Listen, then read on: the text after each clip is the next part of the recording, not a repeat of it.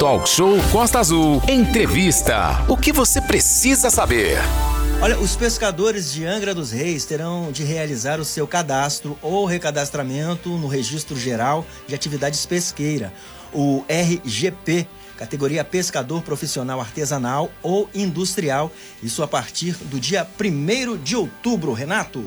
Sim, foi ótimo você ter trazido essa matéria aí para a gente eh, dar mais detalhes, Jonathan, por uma coisa muito simples. Primeiro de outubro já é sexta-feira agora, já está chegando, já está pertinho. E a gente lembra aí que o preenchimento deverá ser exclusivamente eletrônico, na internet, né? No sistema informatizado do Registro Geral da Atividade Pesqueira, né? O famoso CIS-RGP 4.0, que está disponível no, no, no endereço eletrônico sistemaweb.agricultura.gov.br. Então, o que que acontece? Muita gente tem dificuldade aí com a internet, o pessoal que mora nas ilhas, e, e tem essa oscilação aí da internet, então fica complicado. Aí vai deixar para vir na cidade. Baseado nessa questão, a Secretaria de Aquicultura e Pesca aqui do município de Angra dos Reis vai dar uma moral para o pescador, vai ajudar. Então, se você não entendeu, não tem intimidade com a internet, essa coisa toda, ficou chateado com essa história, se liga, a Secretaria de Agricultura de Angra e Aquicultura e Pesca vai estar dando apoio à categoria. Então você tem que levar a sua papelada e a secretaria para resolver esse problema. Inclusive, ela disponibiliza um telefone que é o 3377 1780 para fazer esse recadastramento. E você fica atento, porque isso é fundamental, né, Manolo? Exatamente, Renata Guiar. Olha, no primeiro acesso ao CIS RGP 4.0, o interessado deverá é, realizar né, obrigatoriamente a prova de vida para fins de identificação e autenticação por meio da sua conta no gov.br. Após o interessado deverá selecionar o serviço Sistemas Disponíveis SIS RGP 4.0, selecionar o sistema de Registro de Pescador Profissional, o RGP, e solicitar assim o acesso. Para o recadastramento e cadastramento dos interessados, será necessário apresentar os seguintes documentos conforme a categoria pretendida. Muita atenção, pescador. Você que é artesanal. Aí tem a foto 3x4, carteira de identidade, CPF, comprovante de residência, PIS ou NIT, título de eleitor e carteira de inscrição e registro é, caso embarcado. Já você, pescador industrial, atenção, foto 3x4, carteira de identidade, o CPF, carteira de trabalho que comprove vínculo empregatício como pescador, comprovante de residência, título de eleitor e carteira de inscrição, além do registro. Lembrando que lá na Secretaria de Pesca, o pescador tem todas as. É, todo, tudo aquilo, né? Todas as orientações. Renato levantou o dedo, depois que você falar, eu falo de novo. Vem para cá de novo, Renato. Tá, é, rapidamente, Manolo, para a gente agilizar, porque eu tô hoje muito feliz com o que tem acontecido, e quanto mais feliz eu fico também mais é, acelerado para a gente avançar. Então a gente lembra que isso é uma determinação do Ministério da questão do governo federal. A gente aproveita que já está chegando aqui, ô Manolo, na nossa sala, o, o doutor Marcelo Russo, que é o secretário da área de segurança lá de Paraty. E a gente tem feito muitas interfaces, ele está lá já posicionado, nos ouvindo lá, e, e aquela sinalização positiva. Super abraço a todo mundo de Paraty. É, doutor Marcelo Russo, a gente lembra que vocês têm feito uma série de atividades aí em Paraty também, aproveitando aí esse choque de ordem, tirando canoa, falando em pescador, né? As canoas aí que estão abandonadas, rede e outras coisas que tem em Paraty. E tudo isso é para preparar cada vez mais a cidade para a alta temporada que está chegando. O movimento maior já começa agora, dia 12, feriadão Nossa Senhora Aparecida. Doutor Marcelo Russo, muito bom dia, seja bem-vindo à nossa sala virtual. Bom dia a todos os ouvintes, né? Bom dia a vocês aí da rádio. Estamos aqui. Bom dia a todos os ouvintes. Tá ótimo. O pessoal aí da rádio, né? Sim. Estamos aí para tirar as dúvidas aí que forem crescendo, nascendo aí as dúvidas que tiverem aí para esclarecer a nossa posição aqui da prefeitura. Perfeito. Muito bem, muito bem. Bom dia, doutor Marcelo Russo. Parabenizar aqui o doutor Marcelo Russo. Hoje é dia do policial civil, né? Então, parabéns é. a todos os policiais civis aí que estão sempre ligadinhos aqui no Talk Show. Inclusive, ontem o doutor Wilson de Almeida, delegado titular de Angra da 166DP, Renato Aguiar, ele recebeu a medalha Fidelidade da Polícia Civil, graças aí ao empenho, à dedicação né, dos policiais da 166DP aqui de Angra dos Reis. Então, parabéns ao Dr. Wilson, a sua equipe, por essa medalha fidelidade e parabéns aos policiais civis pelo dia de hoje. Parabenizar o comandante Adonis, né, que teve aquele caso do helicóptero sequestrado, ele que é policial civil, é meu amigo, né? Então, parabéns aí aos policiais civis e parabéns ao doutor Marcelo Russo, que também é, é delegado aí de Polícia Civil. É, doutor Marcelo, é, vamos falar de Paraty agora. Paraty, muito bom dia você de Paraty, falando sobre esse choque de ordem, né? O que, que a prefeitura tem feito e o que está sendo planejado daqui para frente, doutor Marcelo? Bom, bom dia. O que está sendo planejado é uma ação integrada com as demais secretarias, como Secretaria de Posturas, Turismo, vigilância sanitária, obras, no sentido de meio ambiente também, no sentido de retirar da praia aquelas construções fixas, aqueles equipamentos que ao longo do tempo, pelo, pela falta de operação, pela falta de, de ação do Estado, ou do eu digo Estado lato senso, né? A pessoa foi se apropriando, o comerciante foi se apropriando, ou até mesmo o, o particular que mora próximo eles fazem estruturas fixas, aí deixam a canoa, deixam o barco, usa às vezes a areia, a faixa de areia da praia como marina para deixar suas lanchas. Então tudo isso não, não é permitido. E nós hoje estamos fazendo apenas o cumprimento da lei, aquilo que já está determinado. É certo que talvez há um tempo atrás não se fazia esse tipo de operação e às vezes as pessoas ficam chocadas, mas ela é o não passa do cumprimento da lei, do cumprimento daquilo que está determinado no Código de Posturas e também nas leis ambientais, tanto federal quanto municipal e estadual. É, quiosques que possuem uma estrutura já pré-determinada, pagando impostos relativos àquele, àquela dimensão, eles, para se aproveitarem do local, ampliam com construções fixas, fazem verdadeiras fundações com concreto na areia então, nós apenas é, retiramos, notificamos as pessoas da, da irregularidade daquele tipo de construção e nós estamos fazendo, buscando também uma despoluição visual a fim de você é, passar né, uma imagem, um retrato digno da natureza, da bela natureza que são as praias aqui de Paraty. Agora, sendo patrimônio mundial da Unesco, né, como uma cidade que ganha uma dimensão internacional, é, Paraty tem que ser cuidada e merece ser cada vez mais preservada. Isso vai levar um, um certo tempo, porque nós pretendemos estender ao longo do território de Paraty essas operações, e não é um território pequeno, são muitas praias, tem ilhas também, mas isso com o tempo as pessoas vão entender e aí vai nós vamos entrar naquela normalidade é, em relação a, essa, a esses abusos que às vezes acontecem, às vezes até por desconhecimento da lei, muitas das vezes.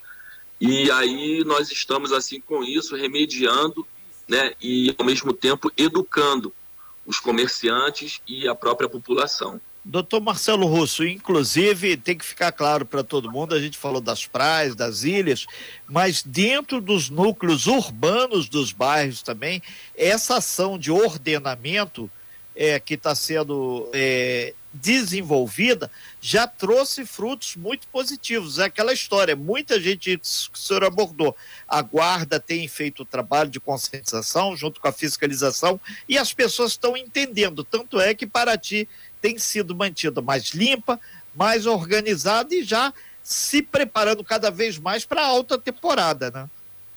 Sem dúvida. A adesão da população de bem, daquelas pessoas que querem bem a Paraty, ao paratiense, a adesão ela é quase que unânime em relação a essas operações. Lógico que você não vai ter um, é, unanimidade, né? Você não vai agradar a todos, faz parte, principalmente as pessoas que estavam acostumadas a praticar ilegalidades quanto ao meio ambiente. Essas pessoas, às vezes, elas criticam, aí tem as questões políticas também, mas a gente, de uma certa forma, está tendo uma adesão, um reconhecimento é, muito grande por, para, pela maior parcela da população, com certeza. É, a praia é um ambiente que a família ela tem que curtir aquilo ali, aquela natureza, aquela beleza, como um momento de descanso, é, desocupado né, de qualquer obstáculo eu acho que isso daí que está sendo muito válido. Continua a entrevista no talk show com o doutor delegado Marcelo Russo de Paraty. Renato. É, a gente aproveita lembrando que o doutor Marcelo Russo está à frente aí da Secretaria de Segurança lá de Paraty, desenvolvendo aí um choque de ordem junto com a equipe. É, lembrando que essa é uma determinação do prefeito é, Luciano Vidal, lá de Paraty, para que aconteça sempre uma moralidade maior na cidade e principalmente as ações, né? Sejam todas mais voltadas para que Paraty continue sendo aquela Paraty bucólica que todo mundo conhece. E o resultado tem sido positivo, né, Manolo? É, é, a gente diz aqui, é do cavalo solto na rua, lá no Coriscão, a tribo de índio do Paraty pequeno. É, tudo passa, do, dos ciganos a, ao pessoal do Taquari, da prainha que é invadida ao pessoal da Praia Grande que acha que é imbatível. Tudo tem a mão do governo e o governo tem feito esse trabalho. Manolo. Sim, Renata Guiar, e quando a gente foi para o intervalo, a gente falava justamente sobre é, os equipamentos né, da guarda, sobre a condição para o trabalho, que é muito importante. Às vezes o profissional não tem nem condições de trabalhar, tem equipamento que não funciona, equipamento é, velho, é, condições péssimas de trabalho.